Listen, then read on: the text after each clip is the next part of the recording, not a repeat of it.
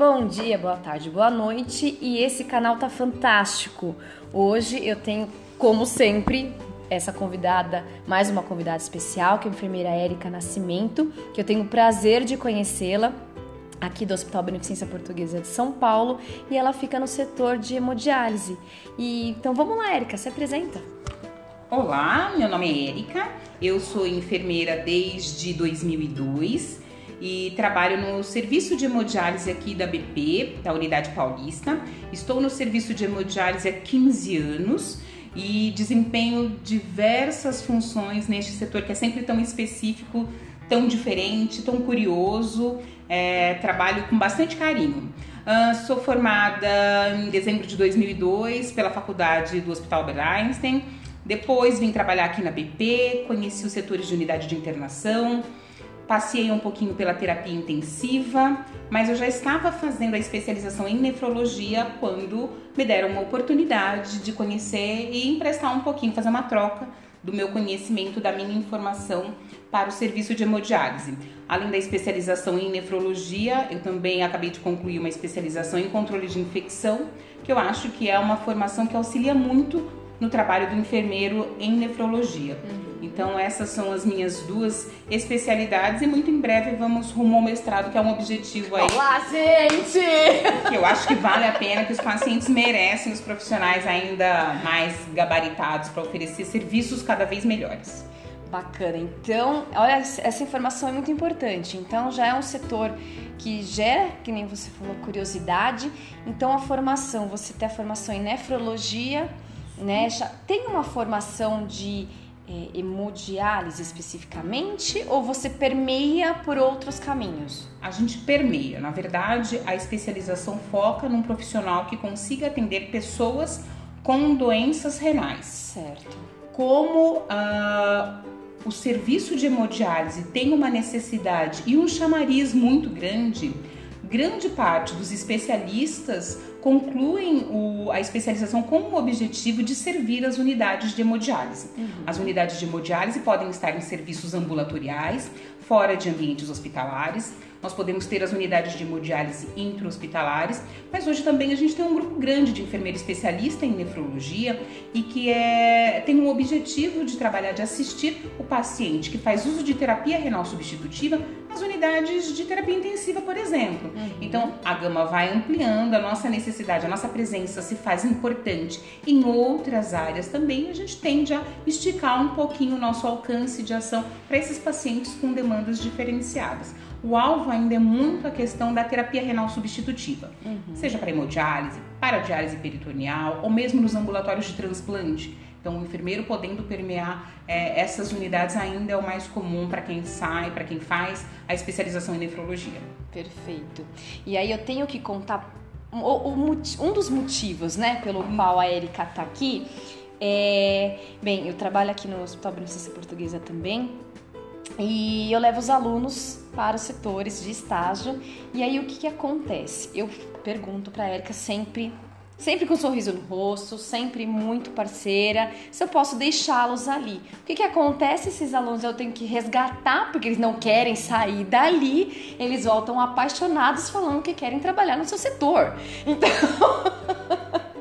Eu acho isso mágico porque é, aqui é uma escola que tem oportunidade né, de fazer estágio no setor como esse e eles saem encantados porque é bastante específico, né? É muito específico, tanto que não é pouco comum a gente encontrar enfermeiro que concluiu a sua graduação e que nunca teve oportunidade, muitas vezes, nem de visitar um setor de hemodiálise. Uhum. Então, muitas vezes conhece algumas das doenças renais, mas nunca esteve numa unidade, não sabe o que, que é feito, como é feito, qual é o alcance profissional. Para o auxiliar e para o técnico de enfermagem, essa dificuldade, essa, essa curiosidade também acontece. Uhum. Realmente, nós estamos dentro de um cenário, dentro de uma escola de enfermagem que tem essa possibilidade, porque a nossa instituição tem dois grandes serviços de nefrologia, mas uh, os demais talvez não tenham essa oportunidade. Uhum. Então, eu sempre me coloco no lugar do outro e penso assim todos os profissionais que trabalham comigo um dia vão deixar de trabalhar ali porque se aposentaram, não quiseram mais, uhum. arrumaram outras oportunidades. Quem vai continuar cuidando dos pacientes? Uhum. Então, se nós não divulgarmos aquilo que a gente faz, se a gente não receber com braços abertos e não permitir que outras pessoas conheçam a nossa realidade, quem cuidará dos nossos pacientes? Uhum. Então eu acredito que a gente precisa dissipar conhecimento para garantir que todo paciente tenha a oportunidade de ser bem cuidado. Uhum. E é esse o objetivo. Então receber bem o aluno, receber bem o professor, falar da nossa função, da nossa ação é fundamental para que as pessoas conheçam sintam-se à vontade ou não para dizer gostaria de atuar nesta realidade ou não. Uhum. Eu acredito em cada vez mais encontrar pessoas que se sintam confortáveis nos ambientes onde trabalham. Então a gente não quer mais aquele cenário que víamos muito antigamente de pessoas estarem alocadas em setores onde não se, sentem, se sintam tão confortáveis. Então é bacana receber bem, porque a gente sabe que dentro de uma turma de 20, 30 alunos, talvez algum deles queiram sair e conhecer e trabalhar efetivamente num setor específico como que eu trabalho. Ótimo. E assim, a Erika ela é muito parceira, porque toda vez que nós precisamos de aula, a gente vem, a gente pede para a Erika ela vem e dá aula ela dá aulas fantásticas. Então, sempre muito obrigada por essa Imagine. parceria. Mas eu ainda tô com dúvida. É, então, sobre o setor, são pacientes que, como você já falou, precisam de atenção à questão renal, uhum. mas você, como que é o seu dia a dia nesse setor? Porque são pacientes que em regime ambulatorial, eles vêm até o seu serviço e como que funciona a sua rotina? É, nós trabalhamos com um paciente ambulatorial e trabalhamos também com um paciente internado, paciente institucionalizado e que tem indicação de fazer a sessão de hemodiálise que também pode ser direcionado ao nosso setor. Mas a grande maioria do nosso atendimento, cerca de 90% do nosso atendimento, é para o público ambulatorial. Uhum. Então, paciente que tem uma doença renal crônica e que tem como tratamento a hemodiálise. A hemodiálise clássica, três vezes por semana pelo menos. Nós já temos pacientes que fazem modalidades diárias e acabam vindo ao serviço todos os dias, e alguns casos de pacientes que fazem diálise noturna, então dialisam no período da noite três vezes por semana. Então, esse paciente ele tem toda uma rotina fora da instituição, ele não está internado. Então ele vem do trabalho, ele vem da escola, ele vem do curso, ele vem da atividade dele regular e ele chega ao serviço, ele se apresenta ao serviço aí uns 15 minutos antes de iniciar, iniciar a sua sessão de tratamento. Então esse paciente, a gente tem um olhar diferenciado porque ele tem uma demanda específica. Né? Ele vem da casa dele, ele tem a demanda familiar. Não que isso não exista é, no paciente internado, isso também existe. Mas o paciente ambulatorial ele não se sente internado e nem deve. Uhum. Então a gente tem que ter esse olhar e pensar neste paciente. O nosso trabalho visa é, o enfermeiro dentro do setor de hemodiálise, ele tem ações muito assistenciais e muito administrativas. Eu acho que esse é um, uma das questões que me faz encantar cada vez mais pelo meu setor, é saber que eu tenho ações administrativas, eu tenho uma série de regras, de ações burocráticas a desempenhar, mas eu ainda tenho muita questão assistencial por fazer. Então, paciente que demanda do olhar do enfermeiro para fazer uma boa gestão de atendimento, né? Para assegurar qual é a melhor técnica para a punção, para o manuseio do seu acesso, o que, que nós vamos fazer em conjunto com a equipe de enfermagem, com a equipe médica, com a equipe multidisciplinar, para manter aquele paciente cada vez melhor em programa de hemodiálise. Então, a gente faz gestão de risco desse paciente, assegura, garante segurança para esse paciente durante o tratamento. Tem as questões de saúde, o manuseio adequado dos seus acessos, a garantia da conservação e preservação das medicações que esse paciente deve fazer durante as sessões, durante o seu tratamento, né? Ah, tem uma questão tecnológica que eu gosto bastante, que é a questão do, de operar um equipamento tão sofisticado como a máquina de hemodiálise, garantir que o grupo, aí que os técnicos de enfermagem tenham treinamento é, apurado para operar de forma segura aquele equipamento. Uhum. Garantir que o profissional enfermeiro esteja à frente disso no sentido de amparar aquele profissional que ainda não se sente seguro e pleno o suficiente para desempenhar as suas ações. Uhum. Então eu gosto da variedade de ações que o enfermeiro pode desempenhar ao longo das suas ações. E além, temos também muitas ações burocráticas. A forma como nós nos retratamos aos órgãos reguladores. Ah, hoje nós temos cada vez mais frequente as instituições voltadas aos selos de certificação. Então a certificação e ela traz uma importância muito grande. Nós ficamos melhores, nós ficamos mais seguros depois uhum. das certificadoras. Então eu tenho que me apresentar essa certificadora, uhum. eu tenho que garantir o cumprimento de uma série de regras e metas que não são mera burocracias. Uhum. Elas são ações que garantem que o resultado final, que é o bem-estar do meu paciente, seja alcançado de forma ainda melhor. Então, o que, que eu posso desempenhar? Essas certificadoras todas nos auxiliam quando elas impõem metas, uhum. estratégias, para que a gente possa oferecer ainda mais é, ações de melhorias para os pacientes. Excelente, excelente. Gente, é muito conhecimento, né, gente? A gente vai tentando. a gente vai tentando, Não. vamos atrás de muitas atualizações, que uhum. o objetivo é devolver para essas unidades é, tudo aquilo que o mercado nos propõe e nos oferece. E tem uma legislação bastante uh, segura e direcionadora, né? Utilizada nas, nos setores de hemodiálise. Eu gosto do serviço de hemodiálise porque eu falo que é uma regra atrás da outra. Uhum. Então, ela permite pouca variação eu não gosto muito daquela questão de eu entendi que, eu acho que. Não. Certo. Você tem uma linha mestra que rege o funcionamento de hemodiálise. Uhum. Você tem uma linha que rege desde o parâmetro laboratorial de exames do paciente, da análise da água. Nós temos um trabalho específico com a água que é utilizada na hemodiálise. Então, uma, existem regras específicas para a quantidade de profissionais para assistir determinada quantidade de pacientes quantos enfermeiros para tantos pacientes, quantos técnicos para tantos pacientes, uhum. onde alocar paciente com perfil sorológico A, B ou C. Uhum. Então, isso é bacana, isso é importante porque eu me sinto mais segura. Uhum. Eu sei que eu trabalho numa unidade que é, tem uma gestão que zela pela segurança e pelo cumprimento das normas. Uhum. Então eu posso ser visitada e acompanhada em qualquer momento, porque eu tenho uma cartilha a seguir. Uhum. E isso é muito enriquecedor porque você oferece segurança e garantias para os pacientes.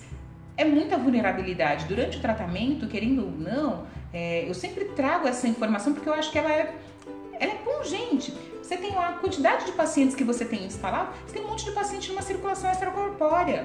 Todo mundo com parte do seu sangue do lado de fora, você está causando instabilidade naquele paciente. Uhum. Vamos seguir a cartilha, a regra da segurança, a regra do cuidado zeloso que é a forma que nós temos de minimizar ocorrências, eventos adversos e danos ao paciente. Uhum. Então, seguir é, as normas, seguir a regra facilita, não é uma uhum. dificuldade, é um facilitador do meu trabalho. Ótimo. E você pode dar alguns exemplos de procedimentos, como você trouxe essa questão da assistência, de procedimentos específicos que o enfermeiro é, realiza nesse setor? É, não é muito comum em outros setores, mas nós trouxemos isso para a nossa unidade de hemodiálise. Então, na grande maioria dos serviços, os profissionais são habilitados para manusear os acessos dos pacientes de forma regular, de forma tranquila. No nosso serviço, nós trouxemos aí, com o apoio da nossa gestão, que reduzíssemos o número de profissionais que manuseiam. Então, hoje a gente restringe muito quem pode manusear o acesso daquele paciente. Nós temos um grupo específico de técnicos treinados e somente eles são permitidos manusear catéter do paciente uhum. ou a fístula do paciente. E isso é importante. É importante porque eu consigo estar mais presente no manuseio do acesso, porque eu faço parte deste grupo uhum. e cabe a mim capacitar e treinar este grupo. Perfeito. Então isso facilita, aproxima muito o cuidado. Uhum. Então o enfermeiro, querendo ou não, ele vai estar próximo daquele cuidado, daquela assistência regularmente. Uhum. Ele consegue antever falhas. A gente consegue antever situações é, danosas, eu estou percebendo que o acesso do paciente está evoluindo com um quadro de disfunção. Uhum. Seja qualquer tipo de disfunção relacionada ao fluxo, a questões infecciosas, nós conseguimos fazer isso hoje de forma bastante tranquila com a presença do enfermeiro cada vez mais à frente do uhum. manuseio do acesso. Nós dividimos essa função com um grupo de técnicos de enfermagem? Sim, mas esse grupo é um grupo pequeno uhum. e organizado pelo enfermeiro. Então isso facilita bastante a nossa ação e o nosso alcance. E essa ação, eu vou fazer uma provocação aqui com a Érica, que eu só eu fico encantada, né, na verdade, porque essa proximidade e essa clareza da importância do seu papel frente ao cuidado, ao cuidado seguro desse paciente, traz benefícios, em primeiro lugar, para uhum. o próprio paciente. Né? Então, como você está falando de manuseio de catéteres, é, você teve resultados absolutamente fantásticos sobre esse tema, não é isso? É, nós temos um trabalho bem bonito no controle de infecção. Esse foi um dos motivos pelo qual eu decidi fazer controle de infecção. É... A segunda causa de morte do paciente em hemodiálise são as infecções relacionadas ao acesso.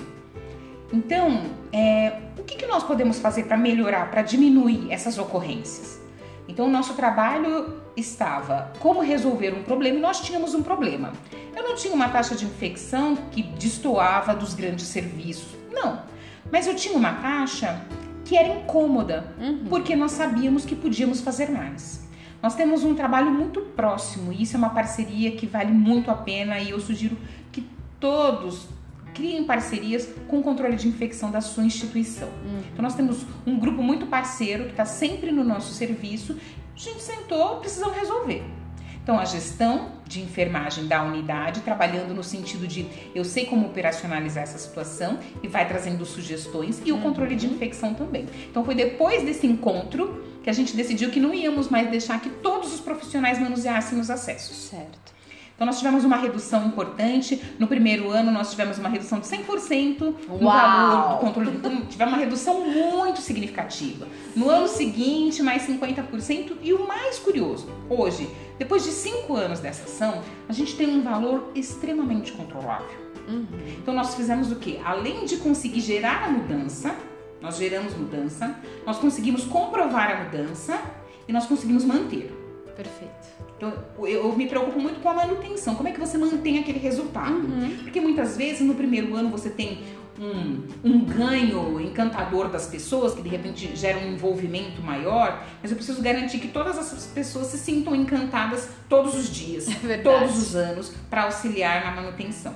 É, a gente percebeu no primeiro momento um desconforto, talvez uma timidez do grupo que não fazia parte desses que manuseavam os acessos mas eu acho que o trabalho mais bacana é mostrar que eles continuam tendo importância. Uhum. Quando se higieniza a mão antes de encostar na máquina uhum. de hemodiálise do seu paciente. Ah, mas é só na máquina? Não. Essa já é a sua primeira barreira. Uhum. Então, quando ele se conscientiza de que é, a higienização frequente da mão, toda vez que vai fazer o cuidado ao paciente, ele se sente participando, independente de manusear ou não o acesso do uhum. paciente, ele sabe que ele também faz parte dessa corrente que move e auxilia esse paciente. Então a gente teve ganhos muito, muito é, surpreendentes. Hoje a gente tem um resultado muito feliz e no serviço de hemodiálise a gente tem um ganho que é comprovado. Porque todos esses dados são encaminhados para a Covisa. Uhum. Então, é, são dados que são é, revisados pelo nosso controle de infecção. Nosso controle de infecção hoje tem barreiras muito inteligentes. Eu poderia não notificar, uhum. a infecção, mas a nossa enfermeira de controle de infecção, ela fica sabendo às vezes antes de mim que o resultado veio positivo uhum. de uma cultura. Então, quer dizer, são barreiras criadas para garantir que o monitoramento continue. Então, a gente continua fazendo esse trabalho de revisar, monitorar, sinalizar, indicar e discutir, que é um trabalho multiprofissional que eu acho bastante bonito. Uma vez por mês o grupo se reúne. Uhum enfermeiros da unidade de hemodiálise, os enfermeiros do controle de infecção, a equipe médica de nefrologia, a equipe médica do controle de infecção e a gente agora até leva os técnicos de enfermagem para que eles compreendam a importância e o alcance, se sentem ainda mais importantes, porque eles veem os resultados uhum. e dividem muitas vezes aquele elogio agradável, puxa, mais um mês Hoje, especificamente, eu estou contando os dias para ver como é que vamos terminar o mês de janeiro. Uhum. Nós estamos embarcando para o sétimo mês sem infecção de corrente sanguínea na gente, unidade. Gente, eu fico arrepiada. E a gente fica muito feliz. E olha, parabéns ao seu trabalho, à sua equipe. Estenda por gentileza, porque é um trabalho de equipe, mas que eu tenho essa clareza desse olhar atento que o enfermeiro desenvolve e essa equipe tão engajada, né? Porque eu percebo claramente esse engajamento da sua equipe. Os alunos me voltam com essa fala: eu quero trabalhar lá, lá todos são unidos. E, e assim, gente, eu vou confessar uma coisa para vocês. Eu já fiquei observando ali, é, claro, eu tava observando os alunos, mas a gente observa o entorno. É um dos únicos, um dos poucos setores que eu vejo paciente chegando com um sorriso no rosto. Eles chegam felizes. Bom dia, boa tarde. Eu acho fantástico. Eles chegam com uma. Eles têm uma demanda de saúde importante que mexe né? Tem um peso emocional, é, psicológico, Sim. né? Que é o iniciar a fazer hemodiálise, como você disse, pode ter pacientes que realizam todos os dias, três vezes por semana, tem um impacto nessa, na vida dele. Uhum. E eles são felizes. E eu não estou exagerando. Gente, pode conhecer o serviço. Eu não estou exagerando. Não estou falando que por vezes não vão chegar, doença, sim. né? Que eles não, né? Que todos os dias assim, talvez um dia chegue entristecido, uhum. que é normal do, do ser humano. Mas de fato eles chegam animados. Eu acredito que somos responsáveis por amenizar uhum. o sofrimento. É, nós não falamos de cura em doença renal crônica. Uhum. Então essa é uma realidade e é um acordo estabelecido às claras ao paciente. Né? Mesmo quando nós falamos de transplante, não se fala de cura. Como é que nós podemos amenizar? Nós sabemos medicar, nós sabemos funcionar um acesso de forma excelente, nós sabemos fazer um controle de infecção de forma excelente. A gente também precisa saber cuidar de gente, uhum. saber respeitar o momento de fragilidade, de dor, de tristeza, mas tem que estar com um sorriso no rosto. Uhum é, eu brinco com eles e digo isso para todos. Todo paciente já deve ter ouvido eu falar isso alguma vez. A diálise ali, naquele ponto do hospital, não é o melhor lugar onde eu queria conhecer ninguém. Óbvio que não. Mas já que a gente se conheceu ali, vamos fazer essa experiência ficar menos dolorosa. Uhum. Então, receber bem, receber com uma acolhida, a gente brinca, a gente tem um envolvimento bacana com a família. São pacientes que ficam conosco, alguns casos, por anos. Nós temos pacientes há mais de 20 anos sendo assistidos ali. Então nós sabemos que a filha está grávida, uhum. que nasceu o netinho, que a filha foi morar fora do Brasil, né? Que a pessoa quer ir viajar, que vai casar. Então eu acho que a doçura, a delicadeza, humanizar, uhum. tocar no paciente, olhar nos olhos, isso é importante. Isso gera confiança, estreito vínculo e a gente tem que respeitar o ser humano como ser humano. Uhum. Eu acho que isso é importante. Toda vez que eu vejo o grupo trabalhando, e a gente fala muito nessa questão de envolver, de motivar, é, eu aprendo, eu troco muito com as pessoas que trabalham comigo. Eu sou uma pessoa que procuro ser motivada. Uhum. Meu pai era muito doente e meu pai sempre falou para mim, quando eu me formei, meu pai falou para mim: o dia que você não quiser mais fazer isso, não faça, porque ninguém é obrigado a ver enfermeiro de cara feia. Uau! Anotado. E é um, é um recado que eu trago pra vida. Uhum. A gente tem problemas, a gente tem dificuldades, mas naquele momento, quem tá com problema e com dificuldade e quer o nosso sorriso é aquele paciente. Uhum. Então vamos fazer, o que, que nós podemos fazer? Dá para amenizar de alguma forma? Então o grupo, é, parece que a gente vai contaminando. Acho que coisa boa também contamina. Sim. Então a gente envolve o grupo para que o grupo também acredite na possibilidade de oferecer um sorriso, um abraço, um aperto de mão. Tem dia que o paciente quer abraçar, que quer apertar a mão, que quer um beijinho no rosto, e eles contam piada. É engraçado. Tanto é que na, nasceu, partiu do próprio grupo de profissionais, talvez pela liberdade que eu ofereça no sentido de tem que humanizar, tem que adoçar um pouco essa relação, eles tocam instrumentos para os pacientes. Gente. Então, tem o sábado onde dá aquele momento mais tranquilo, uhum. sempre tem alguém que puxa um violão e toca uma música para o paciente. Uhum. É nesses momentos que a gente percebe a lágrima no olho, uhum. aquele sentimento. E no final sempre vem assim: muito obrigado. Ninguém pergunta, ninguém questiona o fato de a gente ser desafinado. Ninguém, questiona o fato de a gente ser desafinado. Ai, gente. Porque não dá pra fazer tudo, assim, meio. Mas eles sentem que existe uma troca, uhum. uma elevação de importância. Eu acho que isso é especial. Então, uhum. Então vamos fazer, né? Dá para juntar ciência. Que é tão dura. Né, a realidade é dura, pungente. A gente sabe qual é o fluxo da doença, quais são os prognósticos. Nem por isso a gente precisa amarrar e fechar o rosto e impedir a proximidade do paciente e a troca. Uhum. Então, ter uma equipe fortalecida me deixa fortalecida também. Eu sou uhum. muito grata às pessoas que trabalham comigo e trocam essas possibilidades. Eles trocam a alegria deles com os pacientes. Eu me sinto muito agradecida por estar num, poder atuar num lugar tão especial. Uhum. Ai, gente, não tem como não se apaixonar. Fala a verdade. Eu gosto muito de lá. É muito gostoso. E você tem uma história, porque como é um setor muito diferente, que de repente você fala assim, ai, que deu aquele gelinho no coração, aquele friozinho na espinha, que você fala, nossa! É assim, história a gente tem das engraçadas, as trágicas, aquelas que a gente nunca mais vai esquecer. E eu tenho, nossa, depois de 15 anos eu tenho histórias assim curiosas. Tem coisa que acontece que é muito curiosa. Tava trabalhando num sábado, sábado é um dia engraçado, que é aquele dia que você acha assim que tá tudo tranquilo, calmo, que vai fluir. Uhum. O turno, o último turno da gente começa às 5 da tarde. E quando, uns 10, 15 minutos antes, a gente abre as portas da sala e vai recepcionando os pacientes um a um. Uhum. E encaminhando a pesagem. De repente me aparece um paciente Ai, meu Deus. caminhando alegre. vamos, vamos entrar. Aí ele olhou pra mim, gesticulou. E eu não tava entendendo o que ele queria. De repente ele puxa do bolso algo. Ai, meu Deus. Era o catéter. Gente! E ele girava o catéter como se ele estivesse numa rave. E eu olhei pra ele com desespero. E eu queria abrir a camisa dele pra ver. Eu falei, gente, em que momento será que esse catéter saiu? Meu Deus.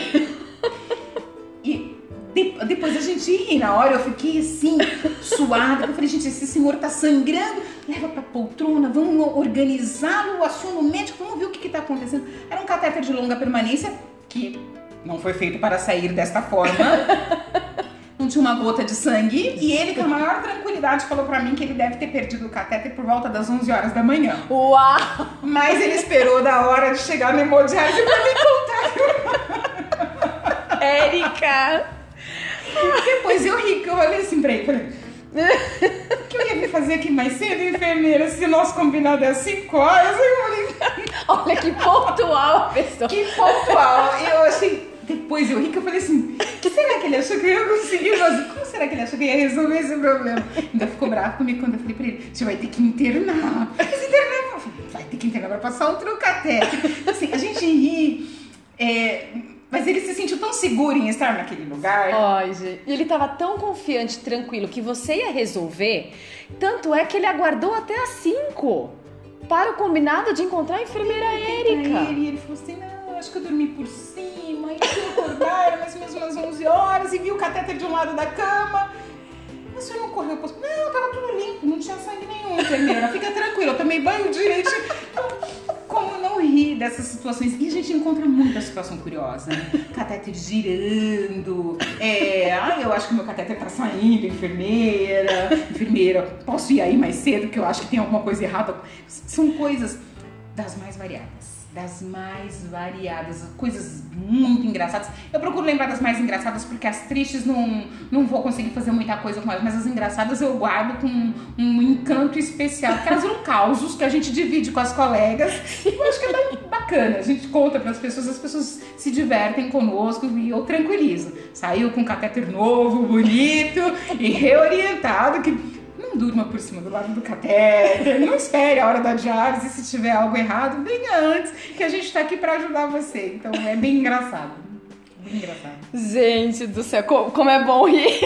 Umas risadas, porque é o jeito. É o jeito. Ai, olha, adorei. Adorei mesmo toda essa nossa conversa. É, muito obrigado, foi um prazer, aprendi demais sobre esse setor. Espero contar com você sempre. Estamos à sua disposição. Érica é referência no assunto, também pode contar com ela. Quando eu preciso de, ajudar, de ajuda para entender esse mundo, esse universo que não é o meu, eu corro para ela. Gente, ela sabe de cabeça as RDCs. refer... Gente! então, assim, mas isso demonstra o seu engajamento, o seu profissionalismo, né?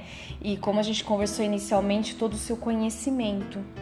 E você consegue balancear de uma forma muito muito interessante toda essa bagagem de conhecimento que tem, a responsabilidade, a clareza do seu papel em um atendimento humanizado. Eu acho que isso é importante. Eu acho que a gente tem que saber a que veio. Uhum. Então, eu acredito muito que reconhecer a nossa importância dentro do cenário é fundamental. Se você achar que o seu papel não tem importância ali, tanto faz, tanto fez. Então, qualquer pessoa faria, não é bem por aí. Que, que eu posso agregar àquele lugar? Qual é a importância que eu consigo levar aquele lugar às pessoas? Preciso angariar pessoas, um grupo de pessoas para caminhar junto, porque é uma caminhada difícil, dura, como é a maioria na área da saúde. Nós temos desafios diários, né? Uhum. Lidar com a doença é algo sempre muito difícil. Mas ter um grupo disponível, pronto, reconhecer e saber do papel que a gente tem dentro das nossas ações, das nossas funções, eu ainda acredito que abre as portas e possibilita que a gente faça muitas, muitas coisas. Excelente. Muito obrigada. Eu agradeço. Estou à disposição. Quem quiser tirar uma dúvida, fazer uma visita, conhecer a nossa unidade, o serviço de hemodiálise sempre precisa de pessoas. Ah, excelente, excelente. Obrigada e eu tenho certeza que os nossos ouvintes vão ter amado a nossa entrevista. Agradeço. Até mais.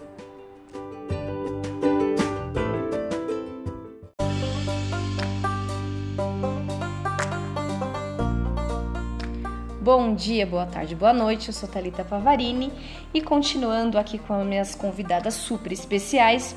Hoje eu conto com a presença de duas enfermeiras, três, aqui do Hospital Beneficência Portuguesa de São Paulo, do BP Paulista.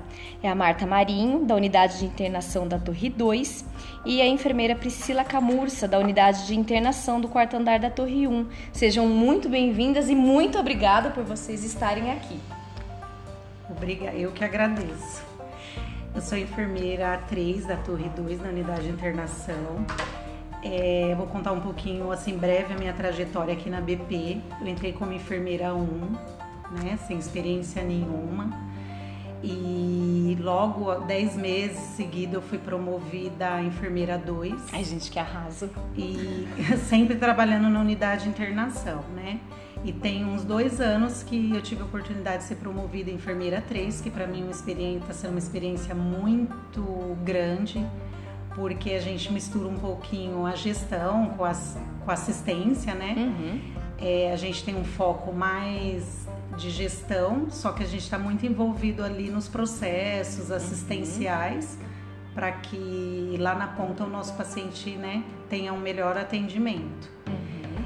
E sou formada, eu tenho pós-graduação em urgência e emergência. Uhum. E agora no mês de fevereiro vou iniciar uma pós em gestão. Ai, gente, adoro essas pessoas. é, é, o cargo atualmente é puxa para isso, né? Uhum. Então a gente não sabe tudo, tem muito o que aprender. E eu acredito que vai me ajudar muito no, no meu novo cargo, né? Tem uhum. muitas coisas ainda que a gente não sabe, eu nunca ouvi falar e que vai me direcionar. Uhum. Vai ser uma experiência boa.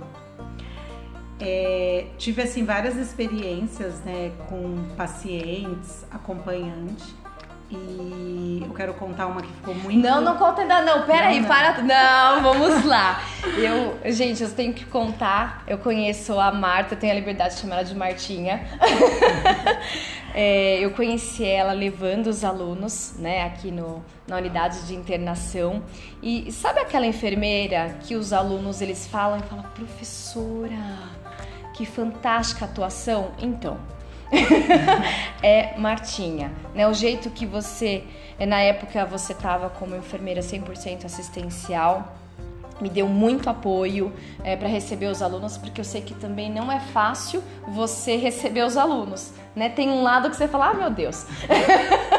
Mas porque sempre tive muita paciência. Né? Muita, né? porque mexe com a equipe, a gente sabe que tem as solicitações e sempre muito aberta para receber os alunos, para tirar dúvida, para levar, colocar eles debaixo do braço. Então sou muito grata, né, tanto por essa recepção que você me fez, aos meus alunos também, e a esse jeito de conduzir a assistência com muito conhecimento, mu gente, muito conhecimento de uma coisa que essa mulher não soubesse. É modesta, viu, gente? Então, assim, foi uma experiência muito boa e não à toa eu convidei para estar tá aqui com a gente. E a gente está fazendo esse bate-papo diferente agora com essas duas pessoas encantadoras e a gente vai fazer agora. Eu vou pedir para Priscila se apresentar e falar um pouquinho dela, aí a gente volta para falar das experiências. É, boa noite, boa tarde, bom dia. Obrigada, Thalita, pelo convite. É, me chamo Priscila e vou contar um pouco da minha experiência também com vocês. Me formei em 2011 na Universidade Paulista, na Unip. E meu primeiro emprego foi numa empresa de remoção. Posteriormente consegui um processo seletivo passar, fiquei um ano na unidade básica e posteriormente consegui uma experiência que eu tanto almejava em um hospital. Uhum. Fui enfermeira de pronto-socorro. Foi a partir daí que as portas se abriram, né, uhum. e eu uhum. consegui outros ares, outros rumos na carreira de enfermagem. Então hoje na BP eu hoje estou como enfermeira, é, enfermeira 3, uhum. já fazem dois anos. Anteriormente eu entrei na BP como enfermeira administrativa no quinto andar, na época era SUS, onde tinha 54 leitos com bastante desafios pela frente. Gente, ser responsável por 54 leitos é para poucos. É, hoje eu sou enfermeira é, numa unidade de internação com 78 Ai meu Deus, aumentou!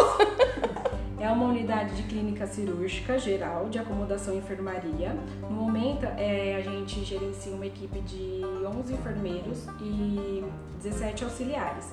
Nesse cargo, a gente acompanha todo o processo pertinente ao processo de enfermagem e indicadores da unidade. Uhum. É, sou especialista em cardiologia, foi a minha primeira pós-graduação. Posteriormente, fiz uma, uma, uma pós-graduação de dois anos, que foi Auditoria em Sistemas de Saúde Legal. e Gestão em Saúde. E, acho que a gente vai galgando conhecimento ao longo do tempo e essa experiência como enfermeira 3 é tanto inovadora, com bastantes desafios, mas eu acredito que seja de grande valia para o nosso crescimento profissional e pessoal.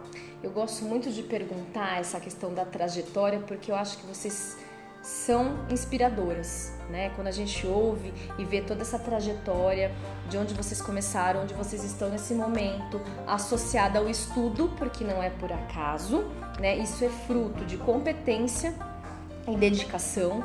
Então, acho super importante vocês falarem isso. Então, sou formada nisso, tenho experiência, né? E parabéns pela trajetória de vocês, são experiências, trajetórias lindas, experiências lindas.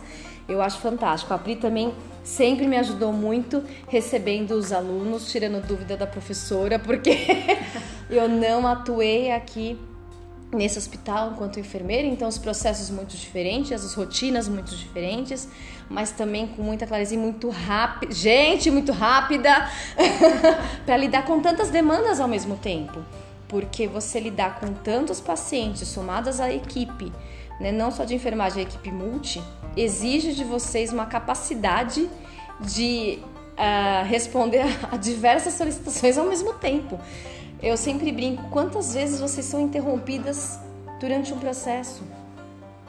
Né? Várias vezes você está no meio de um processo e tem uma interrupção porque o enfermeiro ele é a, a chave para a gente desenvolver uma assistência de qualidade de todas as equipes, não é isso? Eu tô falando de todas as equipes. Eu costumo falar, eu tinha uma coordenadora que falava: "Vocês são a dona do setor". Isso. E isso é uma coisa que ficou muito na minha mente, porque hoje, até quando eu treino os enfermeiros, uhum. eu uso essa fala para eles: vocês são dono do setor. Uhum. Vocês têm que ter o domínio e saber tudo o que está acontecendo aqui. Vocês são dono. Uhum. Ela queria dizer que assim, poderia estar tá a multi-equipe toda lá, mas o enfermeiro ele era o que tinha um papel diferenciado ali, porque Sim. tudo se centraliza nele, né? Uhum. Tudo é o enfermeiro, né? O médico que vem falar do, do antibiótico que trocou, a físio que vem passar para o enfermeiro do que não foi eficaz o atendimento, o auxiliar que vem porque quer tirar dúvida do medicamento que vai administrar para um paciente,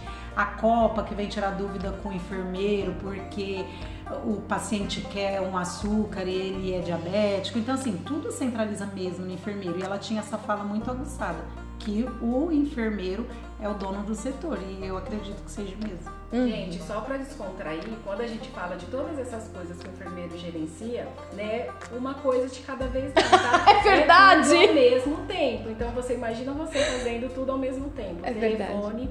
e as pessoas solicitando a resolução dos problemas, né? Isso é verdade. Até tem é, na, na formação dos alunos tem um momento que é muito delicado que é a escala não é, gente? E eu brinco que assim, a escala não é só um papel, ela envolve o planejamento da vida da sua equipe.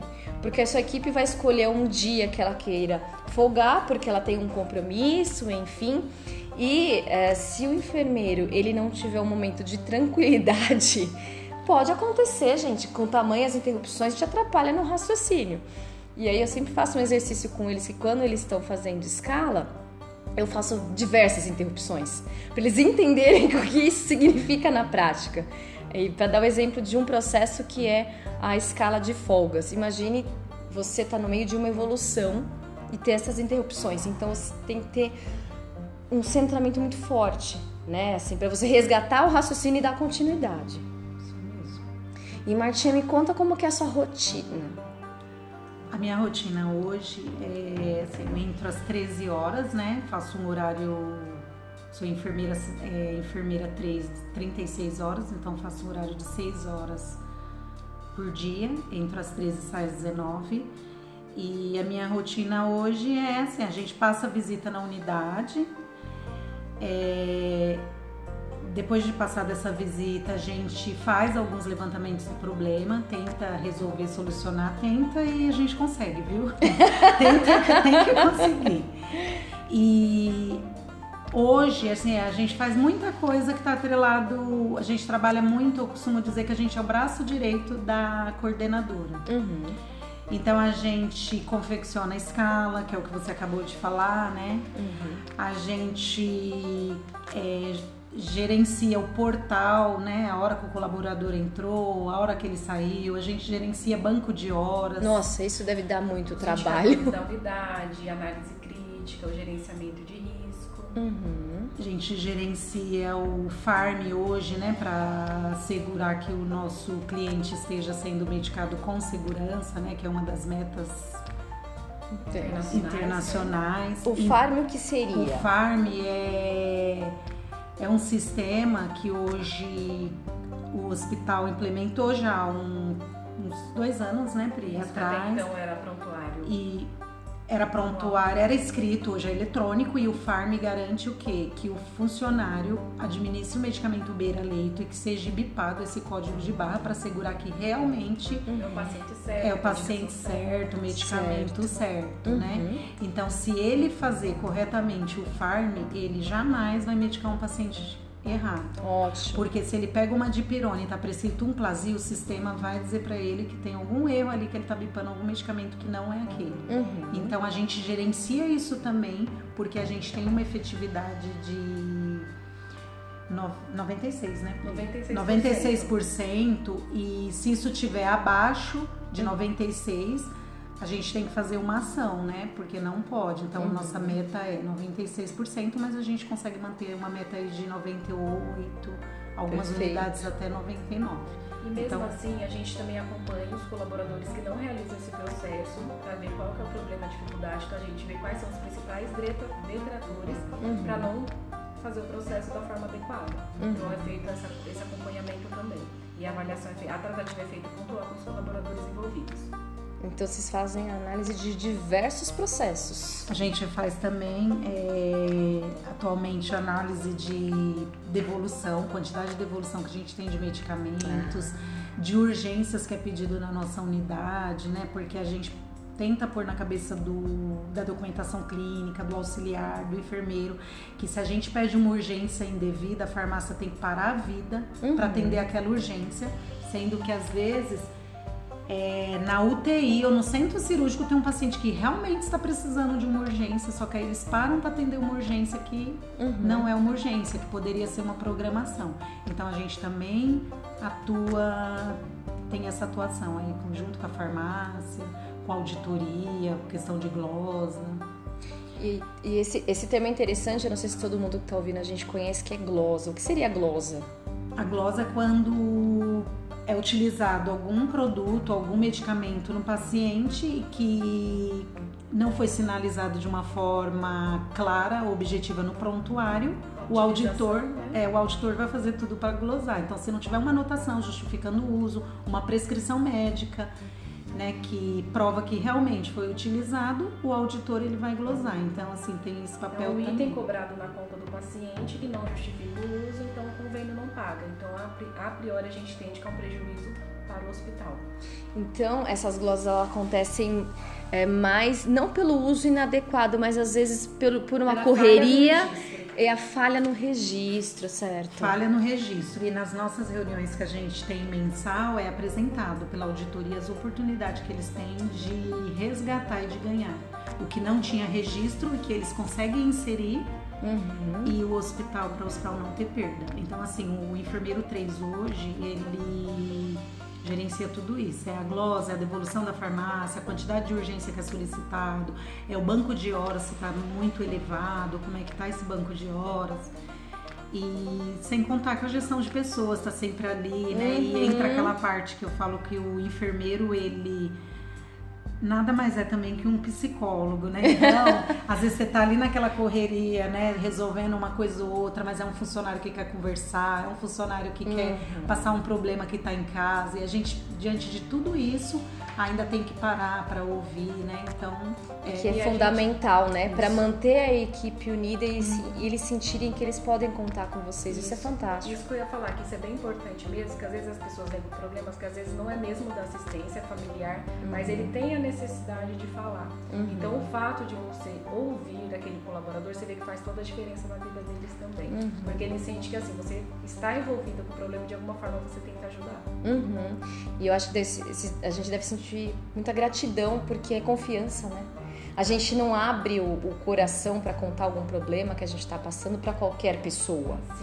Né? Então eu acho que se os colaboradores de vocês chegam até vocês para falar sobre isso, é, é claro que eles confiam muito é, em vocês.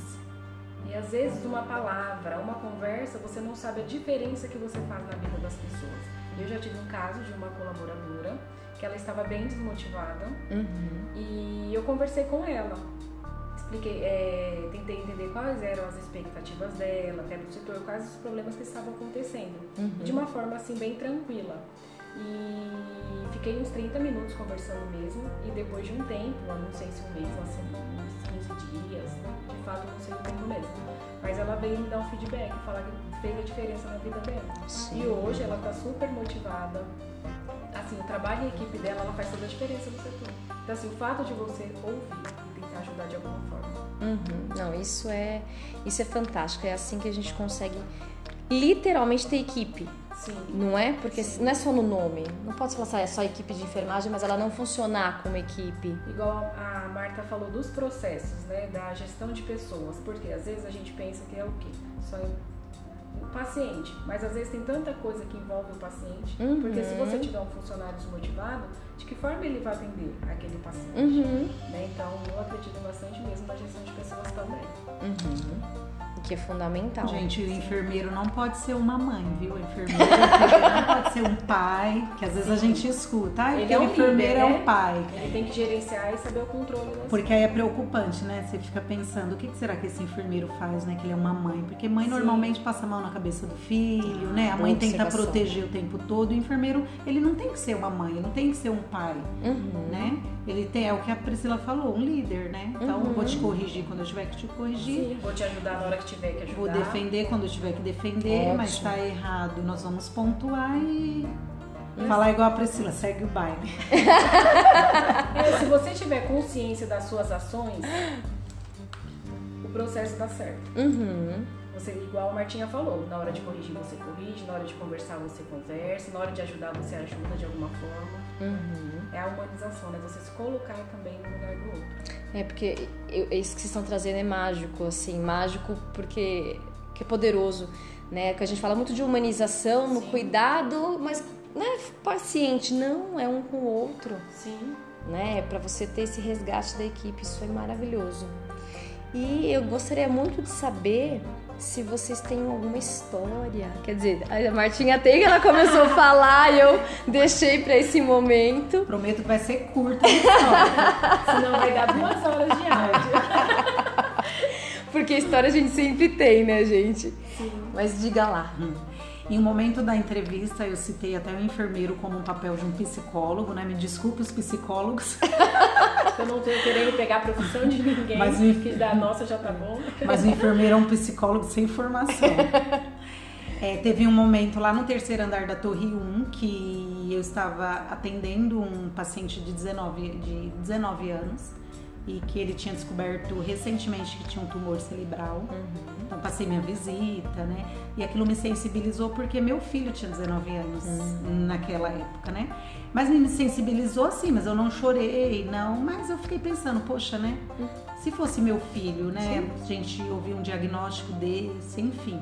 E a mãe firme ali do lado do, do filho, né? Uhum. E eu conversei, examinei o paciente e saí, fui continuar. Só que essa mãe saiu atrás de mim e falou que precisava conversar comigo. E aí eu falei, meu, o que será que aconteceu? O que, que eu não fiz ou o que eu fiz? Aí ela simplesmente olhou para mim e falou assim: Eu posso te dar um abraço? Eu preciso chorar. Nossa. Porque eu não posso chorar perto do meu filho e eu descobri hoje, eu tô o tempo todo tentando ser forte, mas uhum. eu não sou forte, é meu filho. Uhum. Você, eu posso, eu preciso chorar, eu posso te. E aí eu acho que foi um momento bem marcante assim na minha profissão, porque apesar eu tinha um filho da mesma idade uhum. e eu abracei ela, ela começou a chorar, ela se sentiu acolhida, né, ali e falou para mim, ela falou assim, eu você não sabe o quanto é difícil a gente ter um diagnóstico desse quando se trata de um filho da gente. E eu que eu pude responder para ela é que assim, é, realmente eu não sei. Eu posso imaginar e mensurar um pouco por ter um filho da tua idade, por ser mãe. Mas realmente eu não sei. Então, é uma coisa que ficou bem marcante na minha profissão. Uhum. Teve várias outras coisas, né? Mas isso é uma coisa que eu não eu não esqueço. Então, por isso que eu falo que o enfermeiro, ele tem mesmo esse papel de psicólogo. Então, você tem que parar.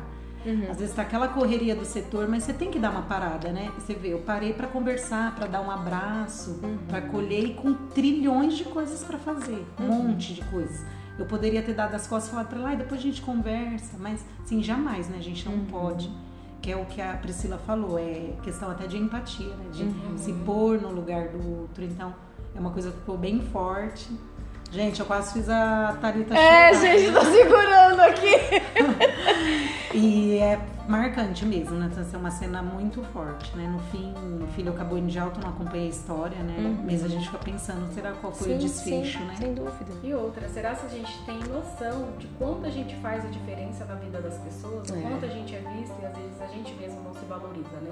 Uhum. Teve um caso também no Quinto Andar, tinha um paciente que o diagnóstico não era muito favorável teve uma deteriorização clínica no andar, teve uma intercorrência. Ele estava quase perdendo a consciência, acabou, chegou a perder, mas em algum momento ele abriu o olho, olhou pra gente e falou assim: Vocês são meus anjos. Nossa. Então, assim, foi um momento também bem difícil, uhum. porque a gente estava ali tentando salvar uma vida. Uhum. Então, esse paciente foi pra UTI, a gente acolheu a família, acolheu a filha, mas foi uma coisa bem marcante mesmo, porque a gente não sabe o valor que a gente tem e o valor que a gente faz. A gente faz a diferença na vida das pessoas. Uhum. E, e como é bom a gente ter esses momentos para conversar e, e, entender que a gente tem muito, muito a acrescentar, muito a fazer, a gente faz Sim. muita coisa. Então esse bate-papo, até a ideia desse canal também tem essa proposta, né, da gente refletir sobre o nosso papel e o impacto que tem. É, seria simples para uma pessoa de fora pensar foi só um abraço, não foi. Naquele momento foi o acalento que ela precisava para uma dor tão intensa, que é a dor de uma mãe, não é? E a dor que aplicou todo da própria pessoa vivenciando aquela situação. Sim, e a filha estava do lado. Ele simplesmente olhou para a gente e falou: "Vocês são meus anjos". Então esse reconhecimento ele é ele é chave, ele é super importante. Me fez lembrar de uma história, a gente a gente sempre vai lembrando as histórias, mas a minha é quase cômica, na verdade. Porque teve um paciente que eu estava com os alunos, a gente estava fazendo a higienização nele, fazendo a higiene íntima. E era um senhor, estava com a esposa do lado, e ele começou a apresentar períodos de confusão naquele momento. E quem estava realizando era uma aluna, né? E ele começou a falar para ela: sua danada! o que você tá fazendo? Mas claramente era um período de confusão que depois teve a sua investigação por conta é, do quadro clínico, não é? E naquele momento é, eu também estava naquela situação e eu comecei a falar para a aluna, vai um pouco mais rápido e o paciente ele veio em direção ao meu pescoço. Falei, não, calma. Aí coloquei a mão dele na grade. Falei, isso, segura aqui, tentando controlar. Ele tava muito nervoso, ele começou a discutir com a esposa. Mas pra gente, claramente era um quadro, né, que ele tava apresentando. E tudo bem, não vai dar tudo certo, tá terminando, fique tranquila, ela já tá, ela tá sendo respeitosa com o senhor e pronto. Lógico que a gente acionou a enfermeira do setor, teve que fazer acionamento de código por conta dessa mudança. E no dia seguinte, voltamos para esse mesmo andar, a esposa veio ao meu encontro e me abraçou. Eu falei, meu Deus, o que que foi? E ela agradeceu que em nenhum momento eu fiquei brava com ele. Olha que interessante. O que pra gente é comum, né? Porque pra gente é muito claro que aquela alteração de comportamento tinha a ver com um quadro ou um quadro para se investigar. E a conduta de respeitar esse paciente, independente do momento que ele esteja apresentando. E ela ficou muito grata a isso de que, que eu respeitei. E, e, é muito interessante. E resgato o que vocês falaram, a gente não tem dimensão das nossas ações né? Mas é. Então vamos, vamos ter. Meninas, quero agradecer imensamente esse bate-papo. Eu acho que foi muito proveitoso. Deu pra gente ter a clareza de qual que é o papel de um enfermeiro 3, toda essa questão gerencial, todo o trabalho, todo o investimento de capacitação que a gente tem que ter, os desafios que a gente tem, mas jamais esquecendo dessa questão da humanização. Muito obrigada por vocês estarem aqui. Imagina. Tá, é só para fechar. claro. O paciente ele é o amor de alguém. É verdade. Então, o dia que a gente perder essa sensibilidade, aí então a gente aposenta, sai da área, pede as contas e vai fazer outra coisa, né? Uhum. Sem se colocar no lugar do outro? Mas a gente que agradece pelo convite, para nós foi uma honra, né, Priscila? Com certeza. Muito... E nós viemos. E... Ai, que arraso! Gente, vocês não têm noção como foi difícil fazer essa entrevista. Elas são muito dedicadas, elas sempre estão em reunião e resolvendo questões, mas estou muito feliz que deu certo. Muito obrigada. Imagina.